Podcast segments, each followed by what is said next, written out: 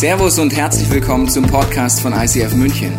Wir wünschen dir in den nächsten Minuten eine spannende Begegnung mit Gott und dabei ganz viel Spaß. Oh, wie schön, Lagerfeuer. Das ist ja mal was. Ich liebe Lagerfeuer und ich liebe vor allem die Geschichten am Lagerfeuer.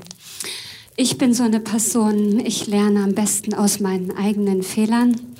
Der Markus ist jemand, der lernt einfach aus den Fehlern anderen. Auch schön, gell?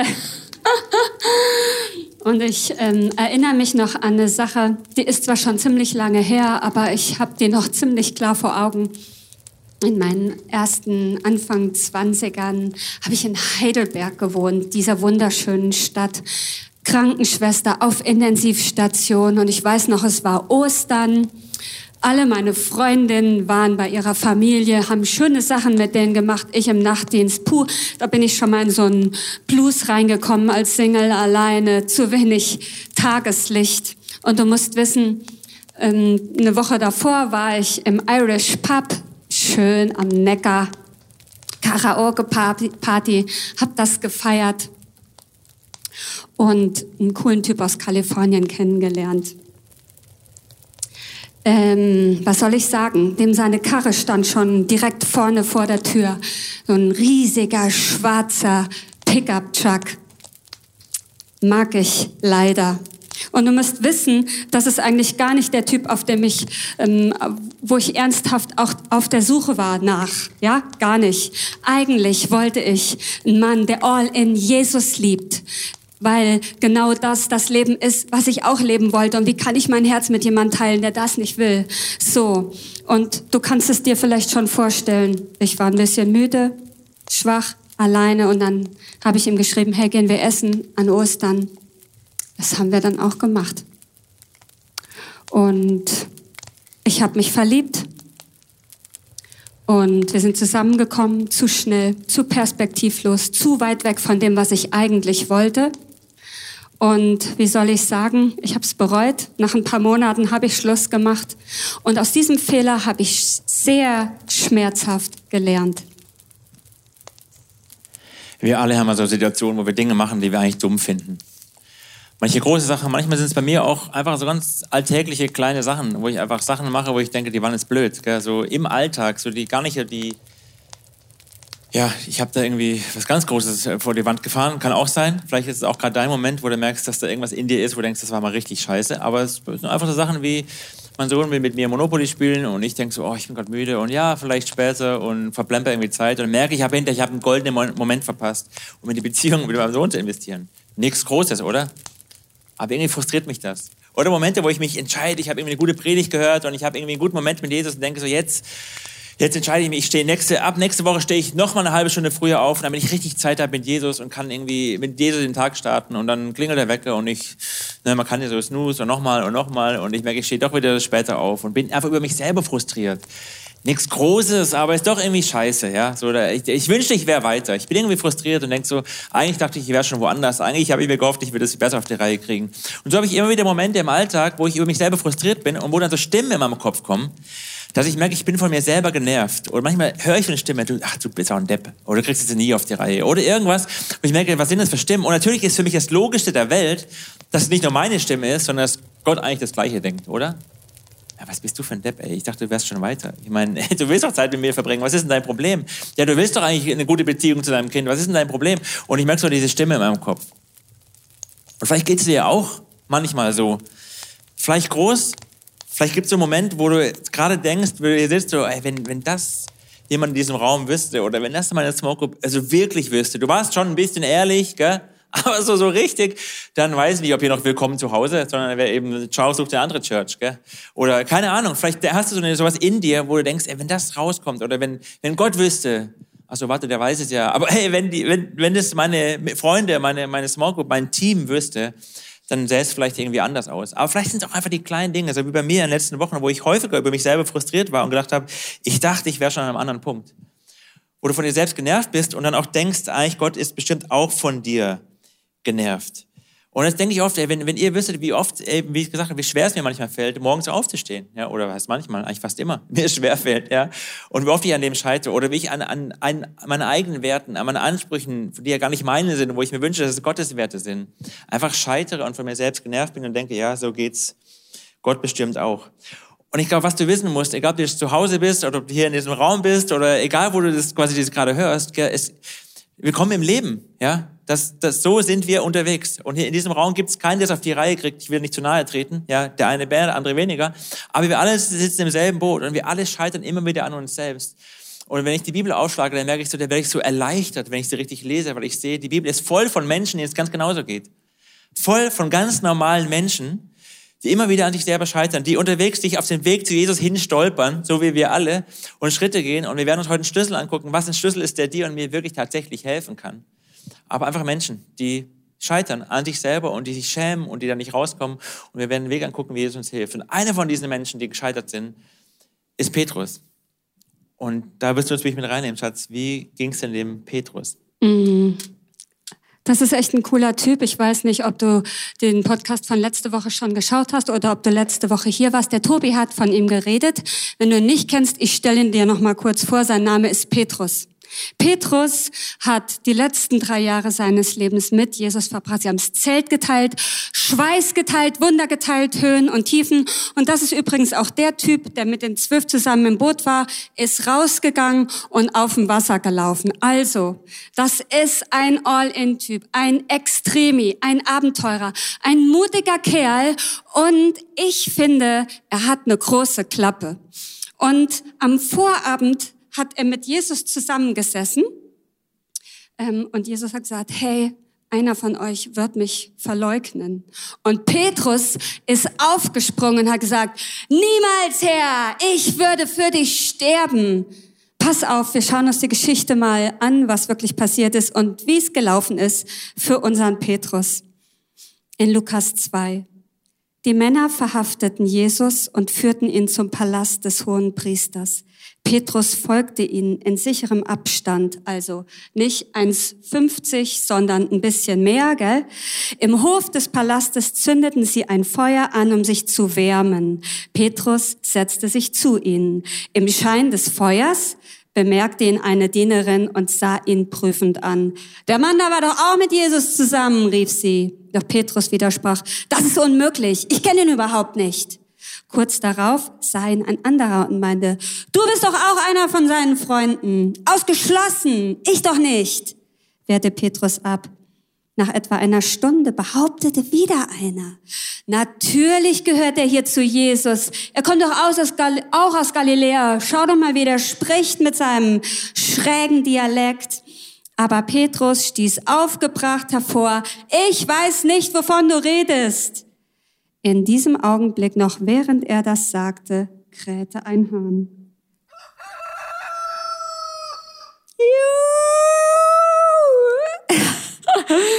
Jesus drehte sich um und sah Petrus an. Da fielen Petrus die Worte ein, die der Herr zu ihm gesagt hatte, ehe der Hahn heute Nacht kräht, wirst du mich dreimal verleugnet haben und mich zu kennen. Er ging hinaus und weinte vor Verzweiflung. Und weißt du was? Ich kann mich mit Petrus identifizieren, ich kann den fühlen. Und ich frage mich, warum war der noch an diesem Feuer? Warum war der noch hier? Wo waren die anderen Jünger?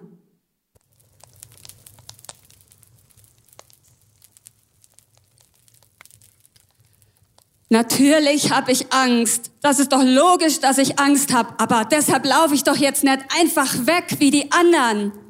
Luschen. Ich bin noch hier wegen meinem Jesus, weil ich überhaupt nicht verstehen kann, was hier gerade passiert. Ich will den nicht verlieren.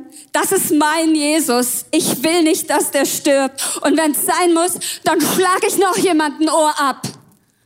Ich habe gerade drei Jahre hinter mir gelassen. Eine Frau, ein Haus, ein Job, ein Boot, meine Schwiegermutter. Okay, das war nicht so schwer.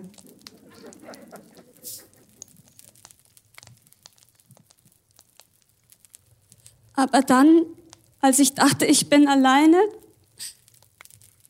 und es ist dunkel und es sieht niemand, sprechen die mich auf einmal an und ich krieg Schiss und ich denk, da ist mein Jesus. Es passiert mir nicht, aber es ist doch passiert.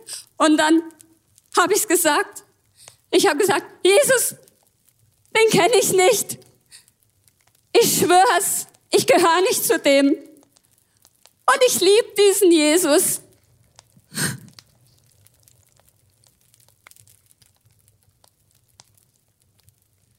Puh. Ganz schön intensiv, oder? Und weißt du, was mir klar geworden ist, als ich mich reinversetzt habe in diesen Petrus und diesen Moment angeschaut habe? Ich glaube, dass die Dinge, die im Schein des Feuers passieren, wenn wir alleine sind, das sind die Dinge, die wir eigentlich nicht wollen. Petrus hat gedacht, er kann sich verstecken, es kriegt niemand mit, es kommt nicht raus, es hat keine Konsequenzen. Und ich frage mich, was passiert wäre, wäre Petrus nicht allein gewesen an diesem Abend. Mit einem Kumpel. Und vielleicht wäre die Geschichte anders ausgegangen. Und ich frage mich, wie wäre die Geschichte ausgegangen, hätte ich an meinem Osterwochenende eine Freundin getroffen. Es wäre schön gewesen und ich wäre nicht so abgeschmiert in meiner Einsamkeit. Und ich frage mich, was das bei dir ist. Was sind die Dinge, die dir passieren, die du eigentlich nicht tun willst, abends alleine in deinem Bett? Wenn du auf Geschäftsreise bist, im Hotel, im Club, auf einer Party, alleine am Camp, auf einer Freizeit, weit weg von deinen Eltern oder von irgendjemand. Ich glaube, dass die Dinge, die wir eigentlich nicht tun wollen, die passieren im Schein des Feuers, wenn es halb dunkel ist und niemand mitkriegt und wenn wir alleine sind. Baby, was können wir noch aus dieser Geschichte mitnehmen?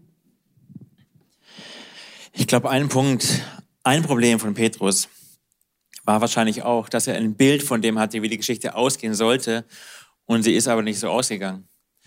Er hat eine Idee gehabt, wie die Geschichte weitergehen müsste in seiner Vorstellung, wie er Jesus verstanden hatte und er hat sich aber anders entwickelt.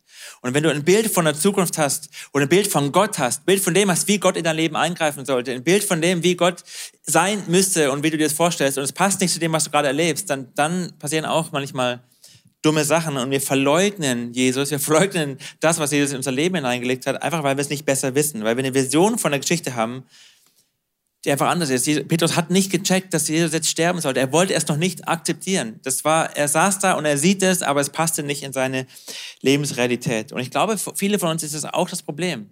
Wir haben eine Vorstellung von dem, wie es sein müsste, und es passt dann nicht zu dem, wie wir es erleben und wie wir es sehen. Und wir fangen an, Entscheidungen zu treffen, die dumm sind. Dann verleugnen wir Realitäten, die wir eigentlich sehen. Wir verleugnen Dinge, die wir eigentlich wissen, dass sie da sind. Wir verleugnen vielleicht sogar unsere Berufung das, wo wir Gott mal gehört haben. Vielleicht hast du von Gott eine Idee ge äh, gehört, wie er, was er für dich vorhat, oder du spürst, was dein Leben drin liegt. Und du verleugnest das, weil du einfach auf andere Stimmen hörst, die lauter sind, die irgendwie die Realität überlagern, dass du doch irgendwie Arzt werden solltest, weil deine Familie das eigentlich will, oder dass du doch XY machen solltest. Und du verleugnest die Entscheidung. Und wir verleugnen den Charakter oder die Persönlichkeit unserer Kinder, weil wir lauter auf, weil wir auf das hören, was um uns herum ist, und nicht auf das, was Jesus uns gezeigt hat, wie wir damit umgehen sollen, weil, und dann regieren wir dumm und regieren wir unweise und pressen unsere Kinder vielleicht in irgendwas rein, was sie nicht wollen, was wir eigentlich auch gar nicht wollen, um Erwartungen zu entsprechen. Oder du verleugnest die Tatsache, dass du eigentlich müde bist, dass du eigentlich nicht mehr kannst, weil du ein Bild von dem hast, was du eigentlich sein willst, was aber gar nicht Gottes Bild ist, und merkst, dass du innerlich immer müder wirst, dass du einen Burnout kriegst, dass du ausgelaugt bist, dass du was auch immer kriegst, weil du irgendwas entsprichst, weil du denkst, es müsste so sein. Gott erwartet das von dir. Aber vielleicht hat Gott was ganz anderes vor, eine ganz andere Idee für dein Leben. Und ich glaube, wir machen schnell einen großen Fehler, wenn wir unsere Ziele verfolgen und nicht Gottes Ziele. Wenn wir das, was Gott uns gesagt hat, vergessen oder wenn wir es gar nicht sehen. Petrus hat gewusst, dass Jesus sterben muss. Jesus hat es ihnen angekündigt, aber es ist wie, er konnte es nicht hören. Es ist hier rein, hier raus, weil es seiner Realität nicht entsprochen hat. Und dann sitzt er da an dem Feuer im Halbdunkel mit all dem, was wir gerade schon gehört und gesehen haben. Und er trifft diese Entscheidung. Und was ich spannend finde, ist, dass er bei den ersten beiden Malen, wo er lügt, wo Jesus verleugnet, dass ihn noch gar nicht so beunruhigt. Er es offensichtlich noch gar nicht so gecheckt hat.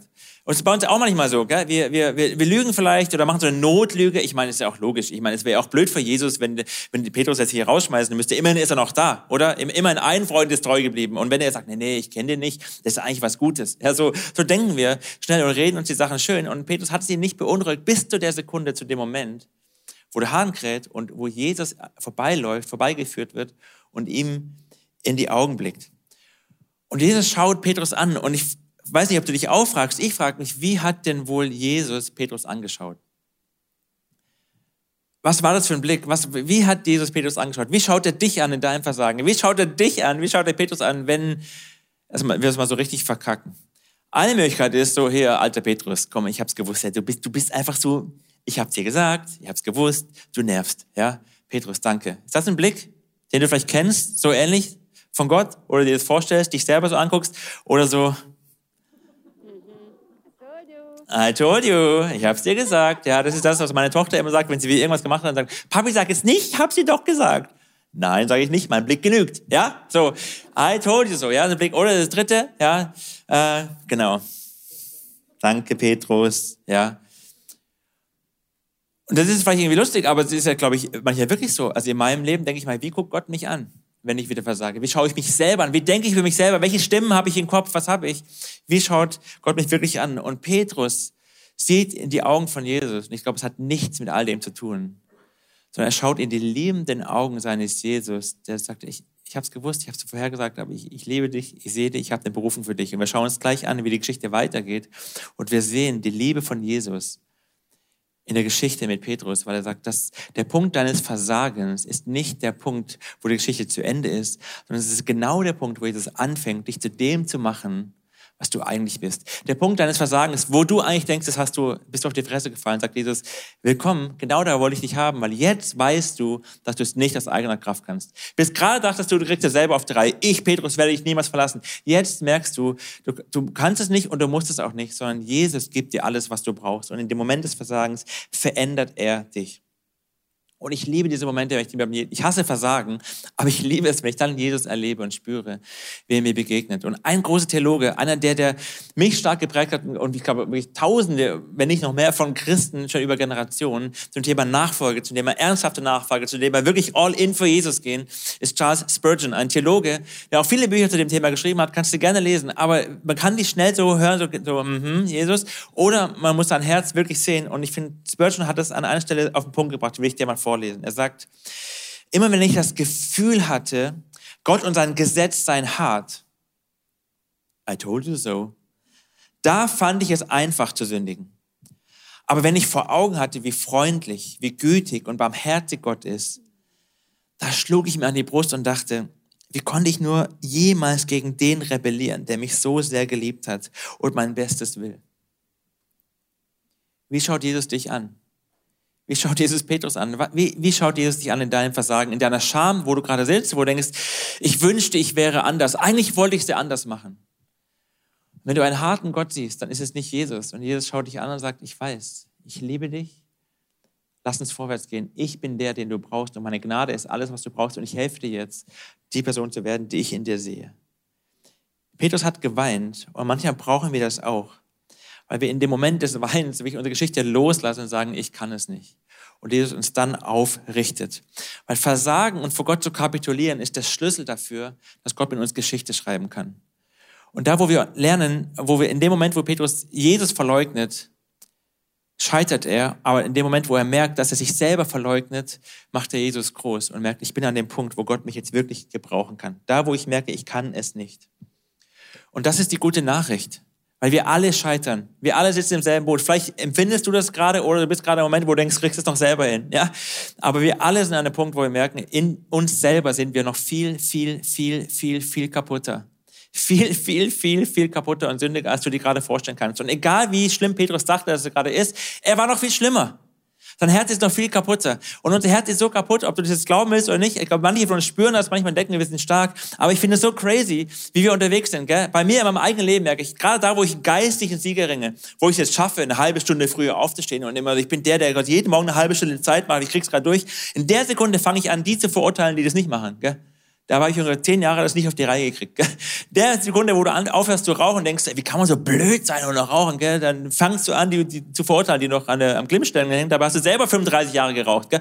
Aber so, so sind wir. Ja, wir haben irgendeinen so einen kleinen Sieg und da merken wir, es ist fast schon lustig, wie kaputt unser Herz ist. Aber es ist natürlich nicht lustig. Ja, aber wir merken, wir sind noch viel, viel kaputter, als wir glauben. Und je länger ich mit Gott unterwegs bin, desto mehr merke ich, was da alles in mir schlummert. Aber die zweite Teil der Wahrheit ist, Du bist noch viel, viel, viel, viel, viel geliebter. Noch viel geliebter von Jesus, als du dir auch nur erträumen kannst, erhoffen kannst und in deinem schlimmsten Scheitern vielleicht gar nicht mehr glauben kannst. Gottes Liebe ist noch viel größer und stärker. Und in dem Moment, wo ich das realisiere, die zwei Wahrheiten zusammen, merke ich, ich werde frei und ich merke, ich kann es nicht, ich muss es auch nicht, aber Jesus tut es durch seine Kraft, durch seine Power, durch sein Blut. Und das verändert alles für mich verändert alles für dich und es hat auch für Petrus alles verändert. Aber das Spannende ist ja dann, die Geschichte geht ja weiter. Jesus geht ans Kreuz. Jesus wird gekreuzigt, wird geschlagen, stirbt und steht dann, wie er es versprochen hat, wieder von den Toten auf. Das hatte Petrus ja irgendwie überhört, gell, das Happy End. Gell, und steht wieder von Toten auf. Und dann passiert Folgendes, dann ist er, am, ist er noch im Grab, denken alle, und die wollen ihn salben. Und die Frauen gehen mutig dahin zum Grab und wollen jetzt Jesus salben. Und dann äh, begegnet ihnen ein Engel, weil Jesus ist nicht mehr da, er ist auferstanden. Und es passt mal auf, was der Engel sagt. Der Engel sagt zu den Frauen, was sie jetzt tun sollen. Da ist es. Geht jetzt zu seinen Jüngern und sagt ihnen, auch Petrus, Jesus geht euch nach Galiläa voraus, in eure Heimat, da wo Petrus wieder ist, da wo ihr herkommt. Dort werdet ihr ihn sehen. Jesus, er wird euch anschauen, wie er es euch gesagt hat, bevor er starb. Warum steht da, geht zu seinen Jüngern und sagt ihnen, auch Petrus. Ist das nicht schön? Das ist Jesus, der sagt, ey, ich, ich, alle Jünger, Petrus ist also ein Jünger, aber ich will es noch mal ganz kurz sagen, damit Petrus das wirklich glauben kann. Geh zu den Jüngern und geh auch zu Petrus. Und es gibt eigentlich nur zwei Gründe, vielleicht hängen die auch zusammen, aber es gibt eigentlich nur zwei Gründe, warum das da steht, warum der Engel das explizit nochmal erwähnt, den Petrus nochmal erwähnt. Das eine könnte sein, dass Petrus vielleicht in seiner Scham, in seiner Schuld, in dem, dass er wohl gemerkt hat, ich bin gescheitert, ich kann es nicht, sich zurückgezogen hat, wie viele von uns das machen, vor allem wir Männer. Er will uns zurückziehen und sagen, ja, ich bin nicht mehr würdig, ich kann nicht. Und wir ziehen uns zurück aus unserer Group, aus unserem Team, aus unserem Leben. Und er war nicht mehr bei seinen Jüngern, bei seiner Group. Vielleicht ist er wieder fischen gegangen, alleine und hat irgendwie mit seiner Schwiegermutter gestritten, aber war nicht mehr dabei. Deswegen steht, geh zu den Jüngern, aber geh auch extra zu Petrus. Oder es kann natürlich auch sein, er war trotzdem schon wieder bei den Jüngern und die hingen zusammen rum. Und es war dem Engel trotzdem wichtig zu sagen, Petrus, ich erwähne deinen Namen nochmal ganz besonders, dass du weißt und auch alle anderen wissen, auch wir heute wissen, dass Versagen und Verleugnen und Scheitern dich nicht disqualifiziert, sondern im Gegenteil, Gott dadurch zu seinem Ziel mit dir und mir kommt. Jesus lässt dich nicht in deiner Scham sitzen, er will dir begegnen. Er will seinen Jüngern begegnen. Er sagt, geht dahin nach Galiläa, ich will dir da begegnen, wo ihr seid, wo ihr euch auskennt. Und dann macht er das ja auch. Und dann ist die Geschichte so cool, ähm, dass er dann ja wieder so ein Lagerfeuer-Moment schafft für Petrus. Und die Jungs sind am Meer, sind also am See, sind am Fischen. Und Jesus macht ein Lagerfeuer am Strand. Und er grillt Fisch ja, Steckerfisch, wie die Bayern sagen, ja, gab es dann sicher auch da schon, super lecker. Und grillt ein Feuer und, und ruft Petrus wieder ans Feuer, wo er ihn das letzte Mal gesehen hat, als er vorbeigelaufen ist, aber jetzt ist er mit Jesus am Feuer. Und Jesus stellt ihm eine Frage. Ich lese euch mal vor. Als die gegessen hatten, lecker, lecker, sagt Jesus zu Simon Petrus, Simon, Sohn des Johannes, liebst du mich mehr als irgendein anderer hier? Das ist so das, der alte Petrus, gell? Er wollte besser sein, er wollte mehr, ich war cooler. Aber Petrus antwortet gar nicht und sagt äh, im Sinne von, ja, ich liebe dich viel mehr, sondern er sagt einfach, du weißt, dass ich dich lieb habe. Da merkt man, hat sich was verändert. Gell? Darauf sagt Jesus zu ihm, sorge für meine Lämmer. Jesus fragt ihn ein zweites Mal, Simon, Sohn des Johannes, liebst du mich? Petrus antwortet, ja, Herr, du weißt, dass ich dich lieb habe. Da sagt Jesus zu ihm, hüte meine Schafe. Jesus fragt ihn ein drittes Mal, Simon, Sohn des Johannes, hast du mich lieb? Petrus wurde traurig, weil Jesus ihn nun schon zum dritten Mal fragte, hast du mich lieb? Herr, du weißt alles. Du weißt, dass ich dich lieb habe. Darauf sagt Jesus zu ihm, Sorge für meine Schafe. Und ich möchte dir etwas sagen. als du noch jung warst, hast du dir den Gürtel selbst umgebunden und bist gegangen, wohin du wolltest. Doch wenn du einmal alt bist, wirst du deine Hände ausstrecken und ein anderer wird dir den Gürtel umbinden und dich dahin führen, wo du nicht hingehen willst. Jesus deutete damit an, auf welche Weise Petrus sterben würde und dass durch seinen Tod die Herrlichkeit Gottes offenbart würde. Und er sagt, folge du mir nach. Dreimal hat Petrus Jesus verleugnet und dreimal darf er Jesus jetzt sagen, dass er ihn lieb hat. Jesus fragt ihn am Lagerfeuer ganz bewusst, Petrus, liebst du mich? Und er fragt dich auch heute genau das Gleiche. Liebst du mich? Und wenn du sagen kannst, Herr, ich, du weißt, dass ich lieb habe, egal was, du weißt, was ich gemacht habe, du weißt, wie ich drauf bin, du weißt, dass ich gern anders wäre, du weißt all das, aber ich, ich habe dich lieb.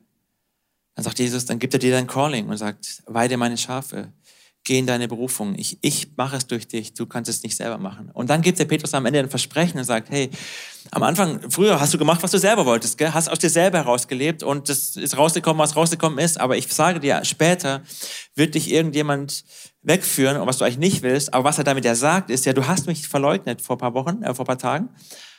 Aber am Ende wirst du als Märtyrer sterben und du wirst innerlich so stark sein und wirst innerlich so eine Power haben, dass du zu mir stehst bis zum Ende. Und auch wenn das hart ist, ist es eigentlich die schönste Nachricht der Welt, weil er das Herz von Petrus komplett auf den Kopf gesetzt hat. Ich setze auf dich. Damals bist du gescheitert, aber die Zukunft wird durch mein Herz bestimmt. Und stell dir vor, du und ich und der Markus, wir alle würden in dem Bewusstsein leben, dass wir zwar verlieren und Fehler machen, aber dass wir trotzdem Sieger sind. Stell dir vor, keiner von uns würde alleine bleiben. Wir alle hätten Verbündete an unserer Seite und hätten eine Gruppe umgeben von Siegern. Stell dir vor, jeder von uns kennt den Blick von Jesus. Jeder von uns kann in die Augen von Jesus schauen. Und ich möchte dir kurz erklären, wie das gehen kann. Wie schaue ich denn bitte in die Augen von Jesus? Erstens, im Johannesevangelium steht, das Wort wurde Fleisch. Was heißt das? Jesus ist das Wort. Du kannst also die Augen von Jesus in der Bibel finden. Und ich habe das in den letzten Wochen oft so gemacht, wenn ich eine Frage hatte, Gott, zeig mir mein Herz, was ist hier los? habe ich gesagt, zeig mir eine Stelle in der Bibel. Und manchmal hat er das gemacht und dann wusste ich genau, was kann ich jetzt tun. Er hat zu mir geredet, Tina, schau rein, Lukas 8, lies das. Und das funktioniert bei dir auch, probier's aus. Die zweite Sache, die du tun kannst, um Jesus in die Augen zu schauen, ist, lad den Heiligen Geist ein, schließ deine Augen und lass dir Jesus von ihm zeigen. Anfang des Jahres ist eine gute Freundin von mir, eine Leiterin aus Freising, nach langer Krankheit plötzlich gestorben. Es war Donnerstagmorgen, ich war an der Isar biken und ich bekomme mit, dass sie gestorben ist und ich wollte sie am nächsten Tag besuchen und mich von ihr verabschieden und ich habe gedacht, das kann nicht sein, dass ich diesen Moment verpasst habe. Ich habe sie jahrelang begleitet, war an ihrer Seite und jetzt das und ich bin zerbrochen innerlich und ich bin zu Jesus gerannt und ich habe gesagt, zeig mir Jesus, zeig mir deine Augen. Und ich habe meine Augen zugemacht und ich habe Jesus gesehen. Und er hat mich angeschaut mit diesem Blick. Es ist okay, Tina. Es geht ihr gut. Und dann habe ich die Ulrike gesehen. Sie war ein bisschen weiter weg. Sie war wirklich glücklich und der Himmel, der sah viel mehr aus als die Erde, als ich ihn mir vorgestellt habe. Die war on a mission. Sie war busy, sie war glücklich und sie hat ihr ganzes Leben davon geredet, was Großes, Besonderes zu tun. Und ich hatte den Eindruck, jetzt ist sie genau da, wo sie immer sein wollte. Und ich konnte loslassen. Stell dir vor, wir alle kennen den Blick von Jesus. Wir kennen die Augen, wir wissen, wie das aussieht. Wir machen das Licht an. Wir drehen um und wir tun das, was wir eigentlich wollen.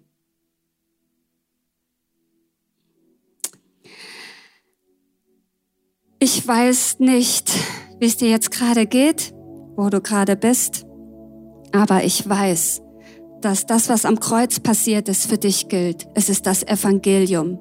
Das Evangelium für dich bedeutet, vielleicht bist du egoistisch, aber du kannst zum Diener werden. Vielleicht bist du ein Verleugner, aber du kannst zum Felsen werden. Vielleicht bist du ein Angsthase, aber du kannst zum Worldchanger werden. Vielleicht bist du ein Geizhals, aber du kannst zum Segensbringer werden. Guckt mich bitte an, guckt mich an, weil ich bin das lebendige Beispiel dafür, dass Jesus dein Leben um 180 Grad drehen kann. Das ist die Power vom Kreuz in deinem Leben. Ich hätte niemals geglaubt, dass Gott aus einer Person wie mir eine Pastorin machen kann. Und wenn das möglich ist, dann versucht es, dann funktioniert es auch in deinem Leben. Dann ist bei dir nichts unmöglich. Glaubt es jemand in diesem Raum? Seid ihr noch da? Glaubst du das zu Hause auf dem Sofa oder egal wo du bist? Gott kann das tun. Das ist die Kraft vom Kreuz. Und ich lade dich ein, dass du überlegst, was jetzt deine Entscheidung ist. Du kannst nicht einfach nicht reagieren auf das, was hier ist, auf das, was Gott getan hat. Vielleicht bist du schon lange mit Jesus unterwegs, aber es gibt da diese Sache, egal von heute Morgen, gestern Abend oder von vor zwei Jahren. Gib das Jesus. Gib diese, diese blöde Sache Jesus, diese Schuld. Vielleicht hast du eben gemerkt, es geht dir ein bisschen wie Petrus. Du hast deine eigene Version der Geschichte. Und Egoismus macht uns blind. Kick deinen Traum, sonst kickt er dich. Jesus ist dein Traum. Er ist die Erfüllung von deinem Traum. Er kann das in dir bewirken. Und vielleicht bist du jemand, du wolltest noch nie in so eine Gruppe und du magst es auch gar nicht, Verbündete zu haben. Aber heute triffst du die Entscheidung, nicht alleine zu bleiben. Vielleicht gibt es da diese eine Sache und du bist nicht sicher, ob das Gottes Idee ist, ob es gut ist für dich, ob es gesund ist, ob es aufblüht. Dann trau dich doch heute mal den Blick in die Augen von Jesus und sag, zeig mir mein Herz. Überführ mich. Zeig mir eine Bibelstelle. Du kannst es doch. Ich will dich sehen. Es ist eine ehrliche Frage. Und vielleicht bist du auch im Raum oder zu Hause und du denkst heute das erste Mal, ich will, dass dieser Jesus mein Freund wird. Ich will, dass dieser Jesus mein Gott wird. Und du nimmst an, dass Jesus für dich schon gestorben ist und den Sieg hat. Ich lade dich ein, dass du jetzt mit mir aufstehst. Du kannst es auch zu Hause machen. Du kannst auch sitzen bleiben. Es funktioniert. Aber du musst in deinem Herzen mitbeten, weil ich bete mein Gebet und du betest deins, okay? Jesus, ich komm jetzt zu dir, so wie ich bin.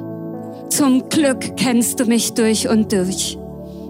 Und all die Sachen, die mir leid tun, die gebe ich dir jetzt.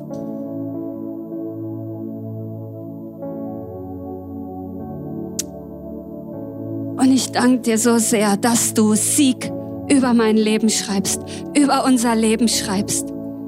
Du siehst in mir eine Siegerin, kein Verlierer. Ich habe Teil an deinem Sieg, Gott. Und ich habe das Gefühl, dass Jesus gerade durch diesen Raum geht und Medaillen verteilt, weil wir Sieger sind und ich frage mich, was steht auf der Medaille, die Jesus dir gerade um den Hals hängt? Was steht da drauf? Was musst du ganz nah an deinem Herz tragen, dass du das nie wieder vergisst? Vielleicht steht da Berufung drauf. Vielleicht steht da drauf geheilt. Kostbar.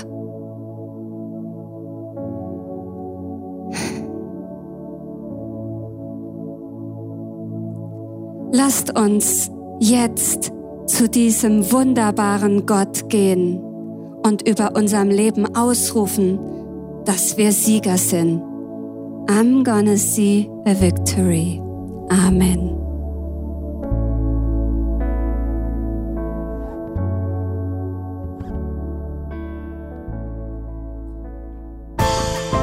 Wir hoffen, dass dir diese Predigt weitergeholfen hat. Wenn du Fragen hast, kannst du gerne an info at icf-moenchen.de mailen und weitere Informationen findest du auf unserer Homepage unter www.icf-moenchen.de.